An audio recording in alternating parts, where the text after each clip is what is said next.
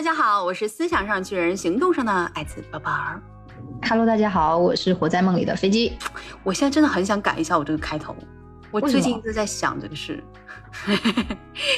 因为就是行动上的矮子，总觉得 不要一直这样讲，万一嗯，那他就这么固化了怎么办？就会有一点这种担忧。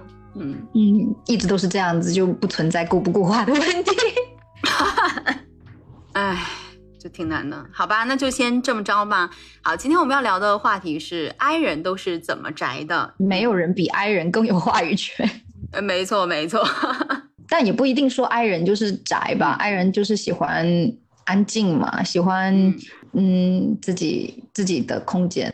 哎，也不一定，艺人艺人也有喜欢自己的空间的。哎呀，咱们就是说不要太绝对，但是大部分来说呢、i 人是能比艺人更能够去拥抱这种自己感一个人的独处的感感觉，嗯，对，所以 MBTI 其实，在某种程度上确实能够反映一个人对于宅的接受程度。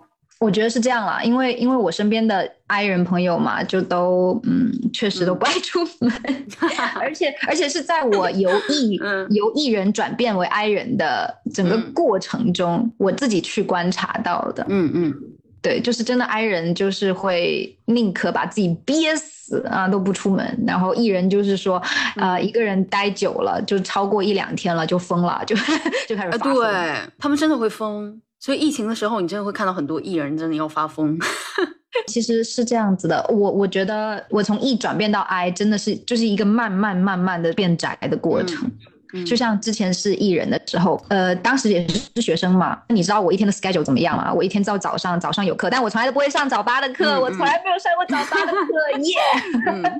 然后我都是比如说九点十点才有第一堂课，然后去上完课之后，中午回来吃个饭，吃完饭之后下午就两两堂课，顶多两堂，然后两堂课完以后再吃一个饭，有时候会有晚课，就比如说红酒课、插花课都是在晚上嘛，就是那种嗯就是兴趣课，呃，哎呀，真的好美好哦！我的大学课啊，就插个题外话，我的大学课都是嗯，更就是让人提不起一点兴趣，所以我甚至有时候会明明看着课表上是一整天的课，但是我就在在宿舍宅了一天，直到你签到的。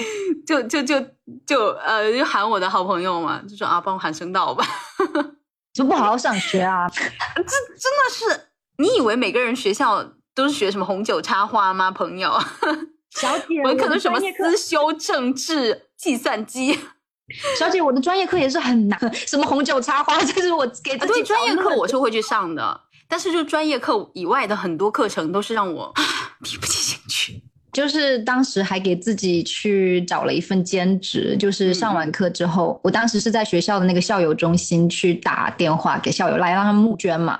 所以，呃，这个工作时间就是每天两个小时，然后再加上工作的时候，你得跟别人社交。然后我们的专业就是我们专业，因为是传播学嘛，很注重就是交流、课堂交流这一部分，然后课堂讨论啊，然后课堂中发表自己的意见啊、观点啊什么的。每一堂课都会组组小组，随机组小组，那你就得讲话，你一天到晚就是社交讲话、社交讲话，然后去工作你也是讲话。就是进入大三之后，没有我大二的时候就已经开始给自己找各种兼职，其实就是想要去锻炼自己的社交能力，而且当时不会觉得是负担，就是主动的去做这件事情。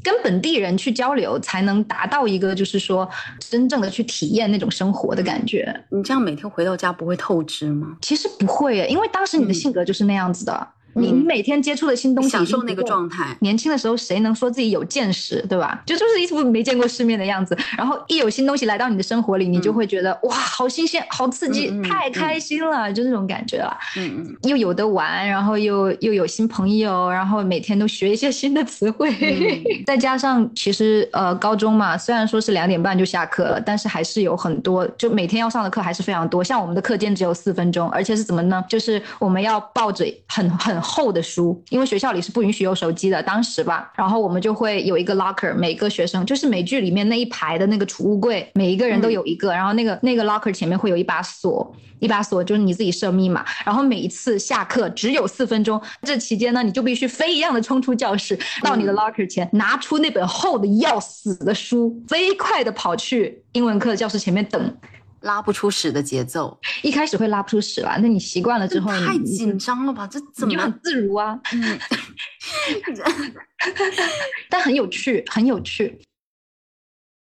毕业那一年，呃，二零年正好就是疫情，嗯嗯，就给我关住了，那个城市也关了，就是有宵禁，然后都不出门，因为怕传染嘛。还有一个点是，当时城市也暴动了，然后我们就。呃，因为那个弗洛伊德事件了，对，就是到处烧杀抢掠、零元购那种。然后当时我们就有经历过，就是两个月大门不呃两三个月大门不出、二门不迈，然后我的头发就从寸就是有点寸头直接留长了，关到那种地步，你知道吗？就是短发变长发。嗯嗯，一开始我非常不能接受，就是我每天早上还是八点就醒起来运动，就是那种跳上跳下的运动，就是。居家的一只猴子，还有就是会转呼啦圈啊，然后练腿啊、练臀啊，然后再起来。因为已经毕业了，所以没事儿干，没没事情干的时候，就我就去网上给自己报了一个绘画课，然后每天就在那边上网课。一开始还是一个就是，嗯，跟大家每天都有打电话，就是抱怨说好无聊啊，这个是人生真是过不下去了。到后面逐渐逐渐逐渐的就开始喜欢上了这种宅家的感觉，然后后来又回国了嘛，然后回国也是因为疫情，然后也不怎么出去，对吧？时不时的就呃是吧，健康码一下，就就谁也不爱出门了，就在。公司跟公寓两点一线，那如果是一直这样子的话，其实你个人也慢慢的就不爱社交了。就这个东西，它就像一个久不用的技能，它钝掉了，然后也发生了一些事情，性格上就整个成的，就是慢慢慢慢的就滑向了 I 人，然后到现在就是非常 I，我是百分之几来着？七十九嘛。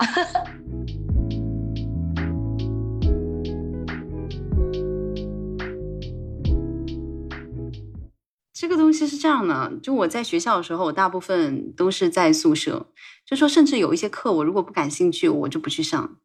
就包括我那个时候去台湾也是，就是因为台湾的文化跟我们大陆是还是有一定区别的嘛，所以按理来讲，去到一个跟我们文化有区别的地方，我应该会出去社交或者很多的去玩啊什么的，可是没有。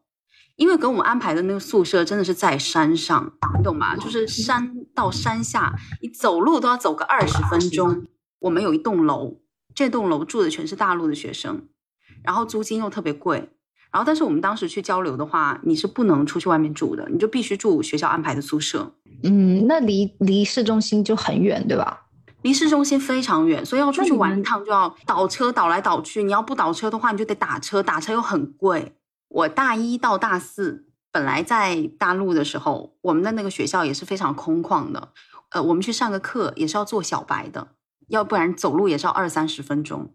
我们艺术生住的那个南区，就一整个就是 像养老水啊，你知道像养老院一样，所有的什么健身房、学生街什么。就是很丰富、很热闹的地方，全部在另外一个区。甚至有一些人会羡慕，说什么啊，我们住的那个区很新，然后看上去很大，然后好像有还有点小优雅，就没有那么的杂乱。但实际上是非常缺乏烟火气，而且我们还是要吃饭。如果要去学生街吃饭，我们还是要走很远的路，或者要坐小白，你懂吗？于是乎，我大部分时间也是在宿舍。一课程很无聊。就我一般只喜欢专业课，然后其他那种，嗯，就不是很爱上。二，然后在宿舍呢又离得很偏僻，很没有烟火气，然后宿舍出去外面又非常的远，然后本来在大陆这边的那个学校就属于也是在郊区，那种大学城郊区，就你要到市中心要出去玩也很远，然后去到台北以后。住的那个地方又在山上，要去上课也很远，然后要出去玩也很远。整个大学生活，我印象当中我就是在宿舍。我跟舍友关系挺好，他们偶尔也会拉我出去玩。但是虽然我刚刚说了是那样一个环境，可是我发现我旁边还是很多艺人，还有我的舍友三个人都是艺人，他们会经常出去玩，不管多远，他们会去，他们就会问我，就你这个 I 人孤立全世界是吧？对。他们就会就问我说你要不要去？我说嗯嗯，去哪儿？然后他说大概就是这样，这边转一趟车，那边转一趟车。然后我就说啊，那算了，我就不去了吧。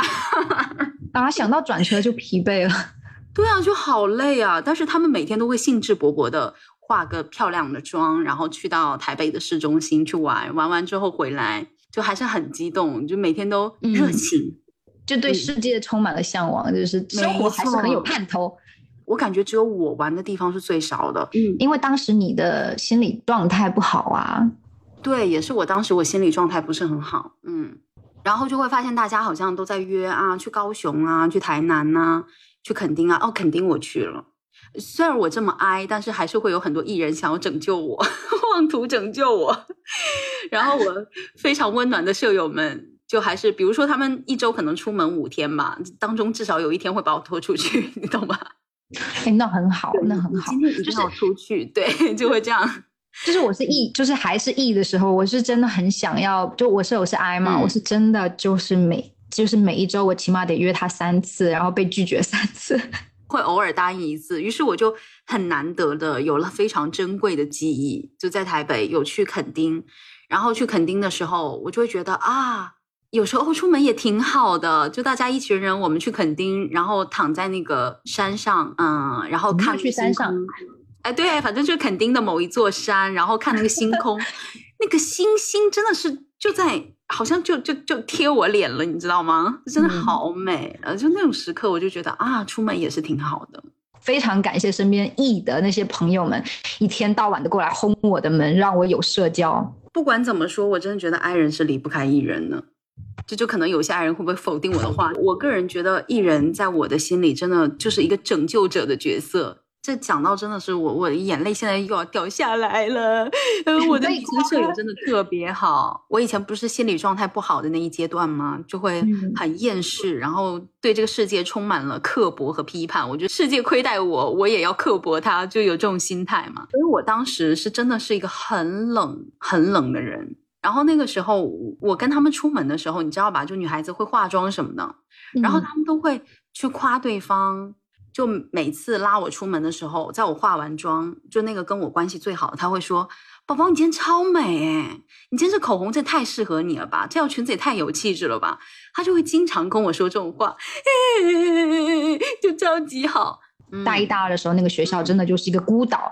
那个时候，你再怎么劝自己乐观，他都会些许的有点压抑和抑郁，然后整个人就往内往内缩了那种感觉。大二的时候会有这种感觉，就太孤独了。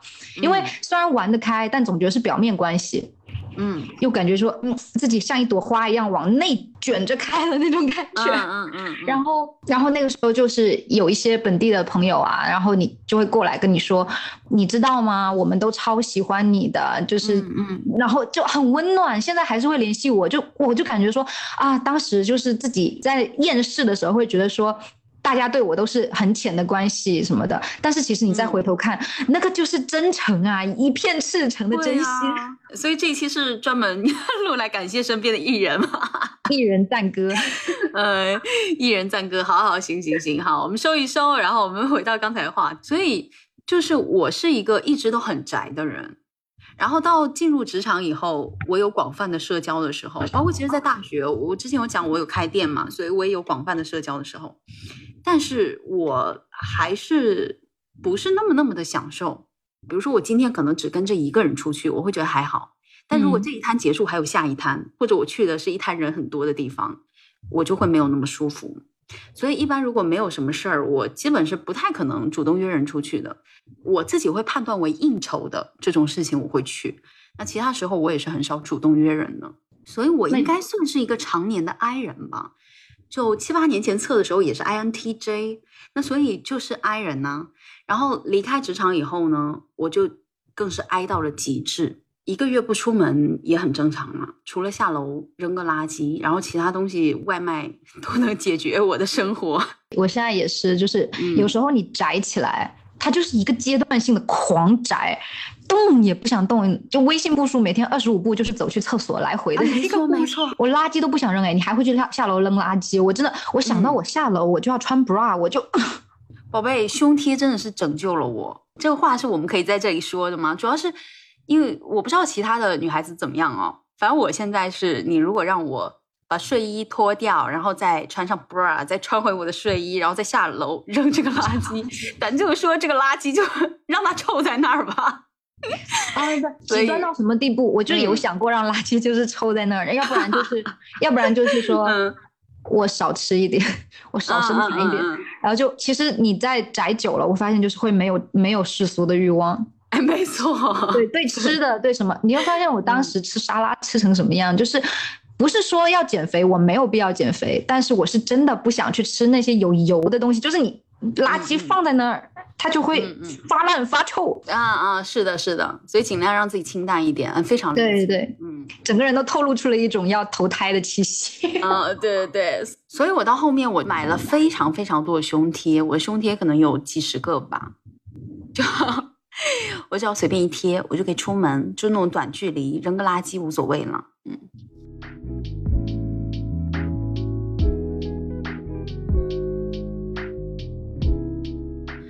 那那你是喜欢你宅的这个状态吗？我超级喜欢，我觉得自己待着很舒服啊。就你从来都没有觉得有任何的，就是矛盾啊，或者是心理上觉得不是完全没有，只能说一个大方向上。就如果你让我选择，我还是会选呃，我还是会选宅在家。就是我我前我昨天我是昨天跟谁发信息的时候，我还说哦，我昨天跟我的那个合作伙伴。另外一摊工作的合作伙伴，我还给他发信息说：“我希望我能成为一床被子。”我说我的活动范围基本上就是房间的床到厕所，就我连大厅都不会去。嗯，谁把你埋了算了？哦，就来吧。嗯，而且我的休息理念是：能躺着绝对不坐，能坐绝对不站。就就我可能也都不能叫宅人了，我应该叫懒人。一个一个活着的死人。哦，对我还有一句我的人生的座右铭又来了。我人生的又一句座右铭就是“生命在于静止”。就我觉得从我自己的角度来说吧，嗯嗯，然后再结合就是艺人转爱人的经历，我自己觉得是有在逃避了，就是在逃避社交、逃避社会化。那我会说有点消极啊，就是说呃。就从我跟别人就 social 啊这样的一些经历来看，就是觉得说每个人真的都是一个独立的个体，而且还有就是你之前说的那个自我中心化嘛，嗯嗯，人跟人的相处更多是三观的碰撞和摩擦摩擦来的，就少有一些一上来就说啊我们完美的契合，就齿轮的关系有啊，但是难呢，对吧？所以我觉得，嗯，与其说是我在逃避社交，不如说我在逃避矛盾。像我们俩都会吵架，对吧？还是吵得凶的那种。然后你想说，跟亲密关系中，你也去，你也会去跟你的另外一半吵架，而且也也吵起来，就是巴不得把对方捅死那种。嗯 嗯，就是逃避那些什么，就是一定会发生，但是又很未知的一些矛盾还有冲撞，其实是给自己搭一个就是乌托邦啊。嗯，那那我觉得从这个角度来讲，呃，回避一些矛盾，它是一种自保。对，就像我们刚刚讲。我们是很容易内耗的人。如果说社会关系很多的情况下，这个难免是会有矛盾的。如果没有矛盾，你就需要去妥协，所以这又是一种内耗。你你你去妥协是解决矛盾当下最快的方式。没错，嗯。就是作为 I 人的话，我我也也也有一个还不错的社交面具了。嗯嗯，就就是这种，不是说我情商高，没有没有没有，我情商不高，就是在情商上摆烂的那种。但是我会就挺会装活泼开朗的吧。就这这个我不得不佩服你啊，就是就是飞机女士她的这个假笑面具啊，就是 Y Y D S。在在我们之前读书的时候，我们其实都有一个共识，就是身边的国内的朋友都有共识，就是美国人真的很爱尬聊，你认不认识对方都无所谓，你可能临时跟他分一个组，然后他上来看觉觉得你很有眼缘，他就要跟你一一通尬聊，就从天气聊到穿着啊，从你你今天脸色看上去不错，聊到他们家猫咪拉肚子，真的。这一套下来这组合拳啊！你你当下就以为说你们要点一点头，然后就继续听课了，结果他就叭叭叭叭叭叭叭给你讲到了他觉得该结束的时候，就就是我觉得说，嗯，因此我在尬聊方面已经被训练到炉火纯青的地步了，就甚至我 那我我要多多向飞机老师学习，因为我真的是很爱很爱的，所以如果能够自己待着，能够不说话。能够不打那么多字的情况下，我真的是不想。但是如果有一些，嗯，我觉得可能逃避对话会让对方觉得不舒服的，对对，啊，我就会强迫自己去继续下去，然后也会让对方结束对话的时候会觉得，啊，是舒服的。我我的目的就是这段对话平静的结束，就是结束了这场社交活动之后，我们两个谁也不要给对方差评，好吧？没错，哎，就是这样。虽然说你要对生活中的一些人和事情要有一些自保的防备，但我觉得其实大部分人都是挺善良的，特别是想要照顾空气吧，特别是我们文化里面的人，他们不是说不具备社交的能力吧？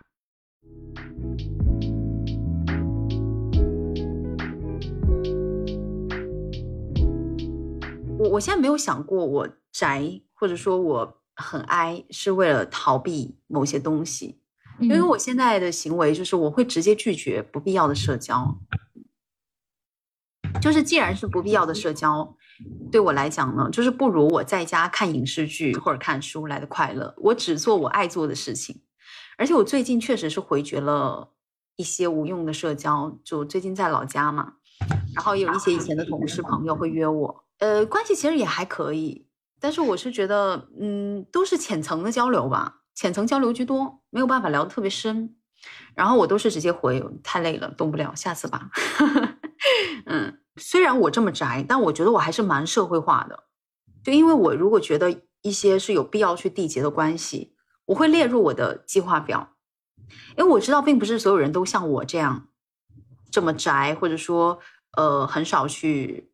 很下意识的去关注一些关系的维护的问题，所以我会把这些列入我的计划。我我怕别人不了解，我会觉得啊，我是不是突然间就是不理他了或者怎么样？所以我一阶段后会去找一些朋友聊天，就我可能会我的这个计划可能就是，比如说我这段时间回老家，好，那有这几个朋友是我关系很好的，我要主动把他们约出来。或者我要跟他们讲说，我回来了，我要一周去看我爷爷奶奶一次，一周去看我外婆，就我会把这些社交的东西变成一项任务，去划到我的计划表里。不愧是你啊，J 人！哎，对的，对，我就会用这种方式，因为大部分是艺人，对于艺人来讲。你如果不怎么跟他联系，或者很长时间联系，人家可能真的会对你有一些误解。但实际上，你你只是享受自己一个人而已。为了避免这种误解，对我会让自己不会太去，呃，就可能因为我是 P 人吧，嗯，就 FP 嘛，然后就跟感觉说，哎，就是要联系的时候联系一下，不联系的时候。讲那么多话干嘛？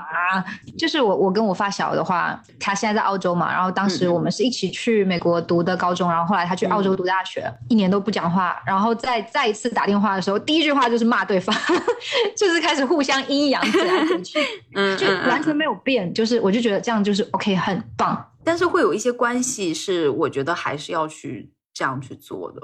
咋说啊？因为我真的太宅太哀了，而且我非常讨厌。电子设备里的打字的这种交流，我还是喜欢实体交流。但是对于当代当代社畜们来讲，你要是都能实体交流的机会也不是很多。嗯，大家都很忙，对，所以结婚生子有人很羡慕。嗯，是的，所以一些必要的社交或者说必要维系的关系，我都会列入计划，或者说我觉得对方对我散发了友善，我就会回。回应一下，这样，小姐，你来我们家的时候，你还不知道我的精神世界有多么的丰富吗？就是如果我一告诉你，你肯定会知道，这不就是你会喜欢的东西吗？这种感觉。嗯，对。如果自己一个人在家的话，那其实能做的事情也不多嘛。那除了说你做一些简单的运动之外，你就是阅读啊，或者是看电影，或者是玩游戏什么的，要不然就是撸猫。像在宅的时候，有时候会。呃，太过沉溺于精神世界吧。像你也知道，我可以在单机单机游戏里面逛很久啊。对，没错，做任务的那个什么。对啊，我就可以逛很久啊。然后其实大部分时候我有担心的，因为像 INFP 就真的很重视精神世界嘛。有时候我真的很担心我的精神世界去反噬现实世界，就会沉迷吧。然后就是这种游戏世界也。有更多的可能性嘛？你你说嘛？那还会魔法，可以可以枪击，这这怎么这怎么还能飙车？你你会把你的快乐的阈值拉得很高，然后在现实生活中会觉得很容易无聊，甚至觉得有点厌恶，就是现实生活中就是这种平淡的生活。嗯，对，其实我会很担心的，就是太沉迷之后，你回到了生活中要怎么办呢？是有这种可能性。但自己一个人真的好爽啊！对。啊，对啊，自己一个人是真的很很爽，而且现实世界它就是寡淡无味啊啊，不然嘞啊，不然嘞，那其实我觉得现实世界，其实我觉得现实世界可以不寡淡无味啊。如果按照以前那种心态，当还是 ENFP 的时候那种心态，就是有什么新东西都能让我开心半天那种，嗯，那我觉得现实生活一定是比游戏生活有趣的。现在各种情况跟以前都不一样了。所以没有办法成为过去的样子，我们只能说就着当下目前的一个现状去尽量的让自己开心一点。要开心太难啦，其实我觉得应该把开心放在人生的首位了。对啊，这不是你的想法吗？你本来就是把开心放在人生的首位。你现在如果说你宅家，然后自己沉溺在精神世界里，你是开心的，那就 OK 啦。而且其实你也在工作，也在在做自己一些。啊，想做的事情，对，我觉得这就 OK 啊。嗯，其实其实要很感谢家里人的支持，因为因为很多时候我发现，就身边的人不是不不是不重视快乐，而是会把一些没有机会、很现实的东西压在自己身上。就比如说，可能家里对他有期盼啊，对，或者是自己对自己的要求很高啊，然后这种要求又跟现实的一些，比如说金钱啊这种东西挂钩嘛。然后就要很努力，很然后其实他们也有很多内心内心的世界，还有自己的精神追求，但是他们都会把这些东西放在第三、第四、第五顺位。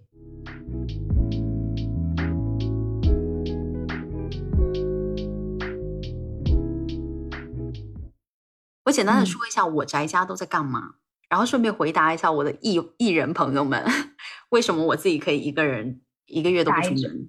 离开职场以后，我还是有阶段性的规划，就每一个月都有每一个月要做的事情。然后有规划的时候，嗯，每阶段的状态就不一样。就每阶段我宅在家里要干的事儿，它就不一样。比如说，我要是这阶段规划的是啊，我有明确的一些工作，然后还有一些很明确的学习任务，就是需要去学习一些工具书的任务。好，那除了工作以外的时间，我就会直接列时间表来学习。我，但是我也是将这些归为精神世界里的东西，因为我现在学的即使是工具书，那也是我感兴趣的工具书，就是我会按部就班的去把我要学的这些东西给看了。然后如果说我心情比较没有那么好，或者心情很纷杂的时候读不下去，那我就会去看一些心理学或者带一些哲学意味的书。这个时候我的生活可能在他人眼里是非常无趣的，就比如说前年一整年。我是没有任何娱乐软件的，什么看剧的啊、打游戏的啊，没有，什么短视频呐，全都没有。而而且我是与世隔绝的，中间有很多时候是快乐的，这个快乐是来源于你沉浸到心流当中，抽出来的一些成就感。这种成就感是让我快乐的。宅在家里我也很开心，因为我按着我的目标任务，我学完一些东西，我把这些东西背完、背完、背完。然后我觉得啊，我好像理解他了，我好像吸收了。这个时候我也很快乐，我只是嗯没有出门而已，好像没有在玩，好像可能别人看着会觉得啊，我好像在家也没有在玩，没有，也不知道像外界的一些信息，然后也没有看一些影视剧，好像会很无聊。但是我没有觉得无聊。今年的规划的话，七月中旬以后应该会进入这个状态。我不确定我现在生活对其他人来讲是不是有意思的，但我就是说一下我现在宅家的一个状态。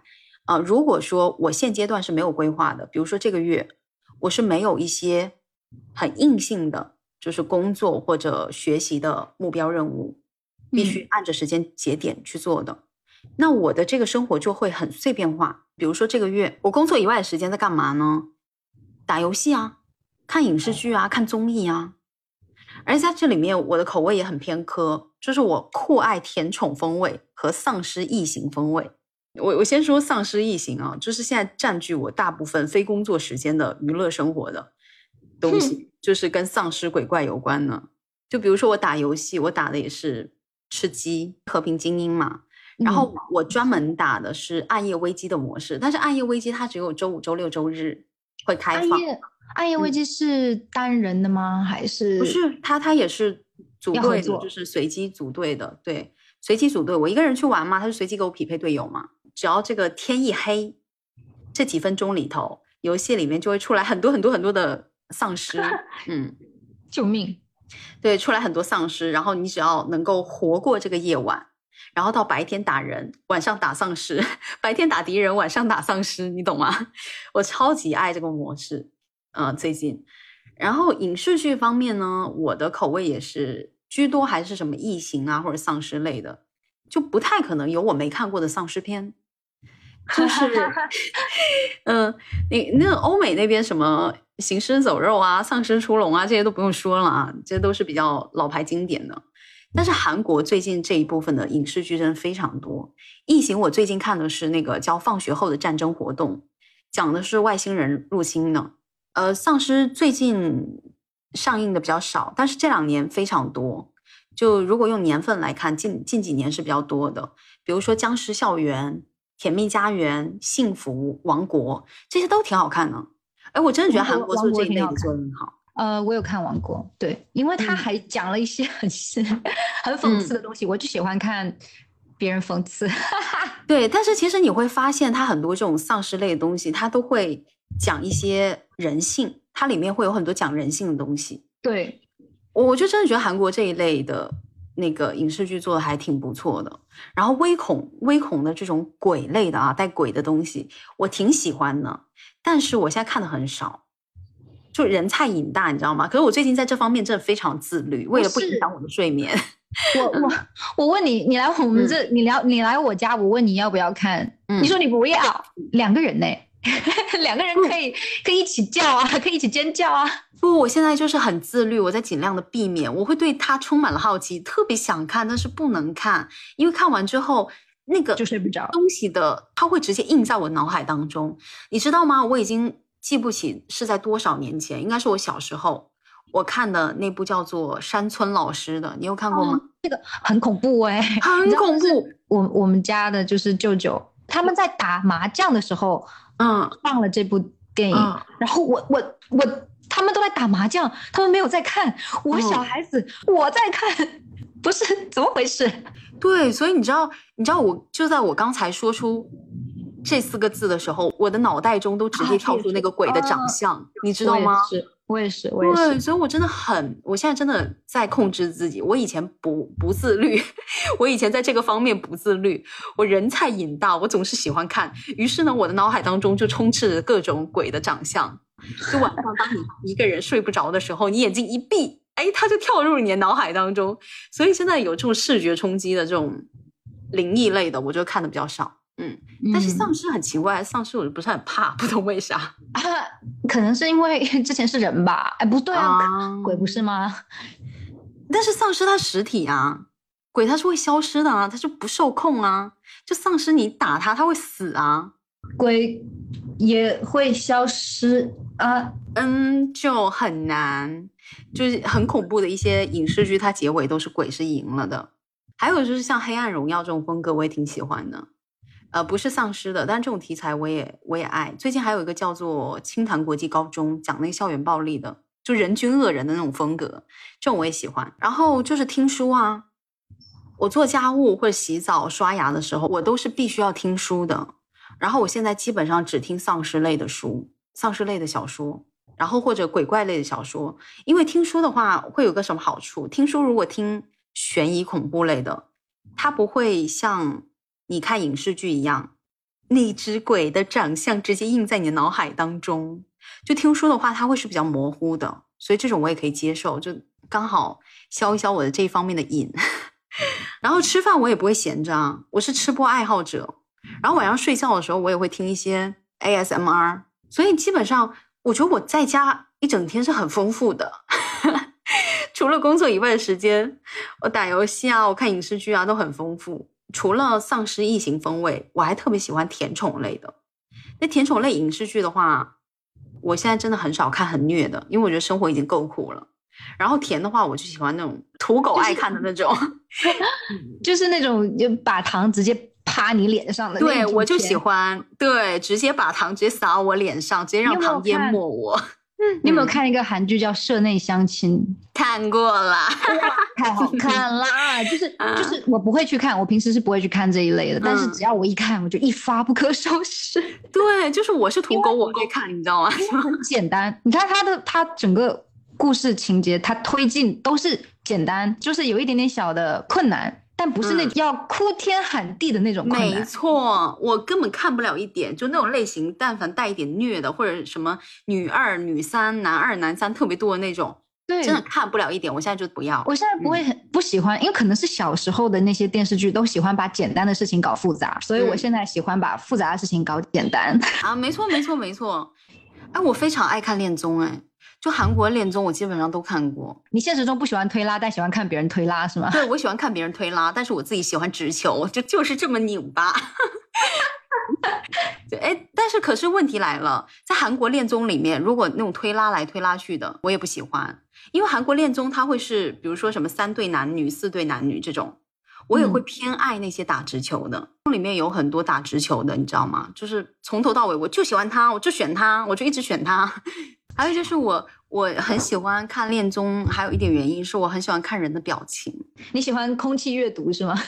嗯，是的，对我就很想猜猜他在想什么，或者他的情绪感受。我最近看的恋综是那个《Heart Signal》吗？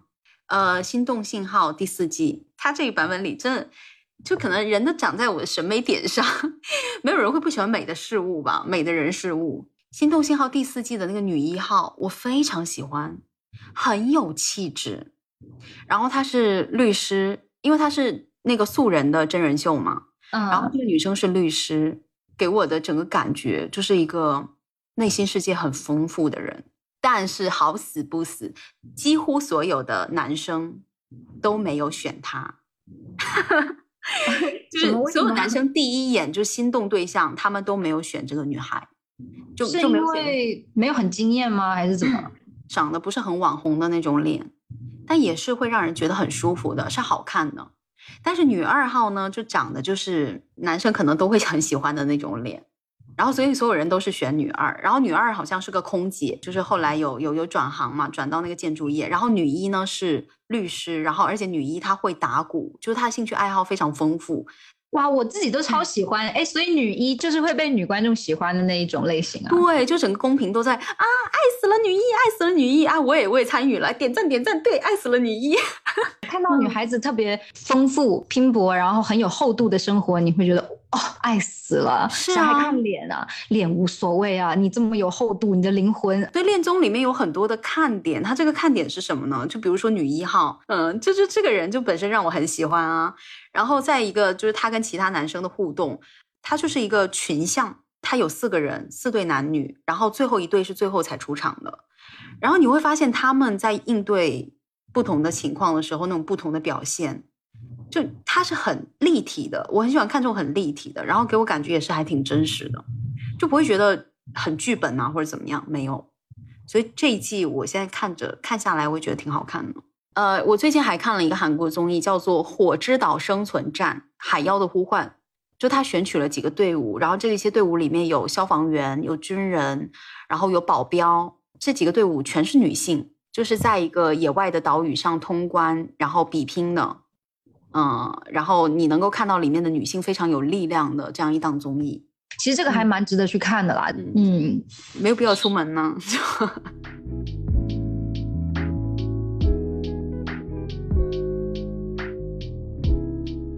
然后我其实更多时候就是一个人待在一个空间里面，在很多时候就算身边有猫，你还是会有一种被偶尔被孤独感刺到，就是这种感觉就是。给你形容一下，就是说，嗯，就像你你人坐在空调的出风口，然后只穿了短袖短裤，而且没有毯子可以盖的那种冷，挺绝望的。就是某一个瞬间会刺到你，然后如果你用心去感受这种孤独，就是觉得很空，就像每天早上从八百平米的床上醒来的那种空，就是我们想要去做的一些事情，就是要去找东西把这个。空间里面的那些空都补起来那种感觉，嗯，但是现在会和朋友用微信在线上聊天，就是会一直聊一直聊，就是会你讽刺我，我讽刺你的那种聊，然后或者是直接打电话或者打视频这样子，保持自己一定的社会化吧，就希望说朋友会给我一些新东西这样子，然后要不然就是会主动去搜很多自己就是会去搜很多大数据不会推给我的视频。就比如说像纪录片之类的东西，因为大数据很了解我，那我一直去看这些东西，就会给我一个信息茧房。我其实很害怕的，就是说我这种孤独感是什么？就是到最后你好像跟这个世界不认识的那一种孤独感。嗯嗯，所以会去主动的去找一些新的信息过来填补自己的这一方面的不足。嗯嗯，怎么说啊？我我如果说，比如说你刚刚说的孤独感或者空虚感。就当我有这种感觉的时候，说明我的心绪是比较纷杂的，然后这个时候读书就能够解决我的问题。但是就读书的类型没有办法，在这种情况下，我没有办法读一些工具书，或者说呃偏学术化的，呃需要我用很多脑子去想的。这时候我就会一是看一些就是哲学类的小说，然后再有一个呢就是去看一些心理学类的。我在看这些书的时候。我会觉得我是在被治愈的。我最近在看那个欧文亚龙。其实我觉得那种孤独感，其实我是害怕被信息所落下。哎，对对对，我我能理解这种感觉。对对对，就是但但是书书它能治愈我，不是说它里面的东西内容有多么的超前或者是什么，它可能是很早以前的人写的书嘛。但是他会包容我，因为我在跟他对话，我在向他向他求索的那种感觉。但是就是像说，如果是。去跟朋友沟通，或者是交流，或者是去网上主动去搜寻信息，其实一定程度上，这种孤独感、这种空的感觉，是因为说，你一个是不在学校了嘛，它不再是一扇向你敞开的门，是你自己要去找这扇门，找到它的钥匙，再开进去的这个过程，还是是一个主动性要更强的一个过程。然后我在逼迫自己去主动做这些事情的时候，也是有这种焦虑，就是说我再独处下去。我就要变成会被时代落下的人，就会担心这个。就比如说爸妈嘛那一代，或者爷爷奶奶那一代，就是他们在跟信息的时候会跟的比较慢。那一一个是他们身边没有这种学习渠道比较少，嗯，还有一个就是他们在一个既定的环境中已经就是舒服了很久了，就是让自己的好奇心呢就都退化掉了，然后就就一直活在一个自己很舒服的一个状态，嗯嗯，然后。就是这样子的话，也会被落下。但是要到时候再去追赶的话，我就会有点担心。哎，慢了，其实是有焦虑和孤独，是这样子的一种感觉。嗯嗯嗯，那那我可能只有空虚和孤独，就虚无主义。我我没有焦虑感，因为我不怕被信息落下。我就算别人说啊，你怎么跟不上时代了？哎，你怎么这个都不知道？So what？那又怎么样呢？我的内心就是，嗯，对啊，我不知道，我也不是很想知道，未来可能也不会想知道。我现在就是很舒服，就 OK。有没有看书不能解决的一些空虚感呢？有，有这种时刻。那这个时候就说明我真的太久没有见到活人了。对，就我需要一些社会关系。就是他，就是大家执着的东西不一样嘛，所以我觉得说要去遇见新的、新鲜的东西，要去知道新的东西，要去跟上一些节奏的话是很必要的。然后这样子也有不好的点，就是说很容易焦虑，很容易内耗。但是，比如说像你这样子活在一个比较自洽，然后心里会让自己很舒服，然后也无所谓外界的评价，也也没有说特别怀念自自己之前某一个状态的情况下，他可能给你的一个反噬点就是说很多新的东西你也许不知道，或者就你不感兴趣。好就好在说你内心就是很平稳，对我非常平稳。有一些人跟我讲说啊，最近流行了什么？如果是我不懂的东西，那就说明我对他就不感兴趣。你再给我多一点时间，我也不会去看它。可能确实就像你讲的，我现在对自己是比较自洽的。我有时候体会到那种空虚感，不是被外界席卷的，被外界席卷的那种焦虑感，是要在你知道这个世界还在不停的发展，有你想知道但你不知道的事情的时候，你才会感到焦虑。但是这个世界，嗯，我觉得大部分的事情我都不是很想知道，我不会感到焦虑，但是我会有一点。我会有一些空虚的感觉，那就像我刚刚讲，那可能就是我太久没有见到活人了，我需要一些社会关系。那比如说，我就会把我的计划表再抓出来，我就开始看一下我最近有没有哪些人我很久没有去探望了，比如说爷爷奶奶。然后还有呢，就是我最近新发展的一个社交项目，也不能叫社交项目吧，新发展的一个让我愉快的项目，就是去帮我发小带小孩儿。嗯 然后去帮我发小带小孩儿，我可能就会就会跟跟小孩玩一个下午，玩一个晚上。这个时候我的手机就扔在一边呢，还有一个东西就是我我不喜欢跟人线上交流。我即使是比如说我现在去呃周围有朋友，然后我可能跟他约出门了，我们嗯很多时候也不会去说很多话，可能就两个人静静的待着，然后各干各的。哎，难怪哦，你的爱是百分之八十。对，就是在这个时候，我只是需要接触一下活人，嗯，就是嗯我实知道。一种实在的感觉，但是并不代表说我有特别多想说的或者怎么样，没有。对我知 道你的意思，因为我其实嗯就是，如果我约你出来，那我一般情况下我会没话找话的，不只是跟你吧，其实你可以想一下，就是很多时候啊，是，对，都是我来找话，然后聊七聊八这样子。因为我我如果约人出来，那我还是会把我的面具戴上，不管不管对方跟我多亲近或者是怎么样，嗯就是嗯分不开的。就是我觉得，嗯你的面具已经融入你的身体了。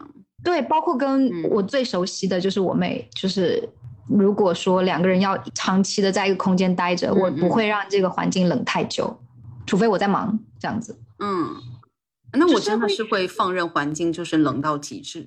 这是就是为什么我可嗯能有时候待自己一个人待着更舒服，是因为我控制不了我自己要去阅读空气的这个，但是你这样你就会累。对对，所以会嗯喜欢自己待着，就是因为全身心的放松。你你真的是一个过山车，你的顶点下去就是最低点，对，因为你上到了顶点，所以你在累的时候，你会整个人就是垮掉的样子。我我是看过你整个垮掉的样子，所所以我知道你世界。所以 我知道你在垮掉之前，你那一段一定是个高峰，那就说明你那一段你又开始了。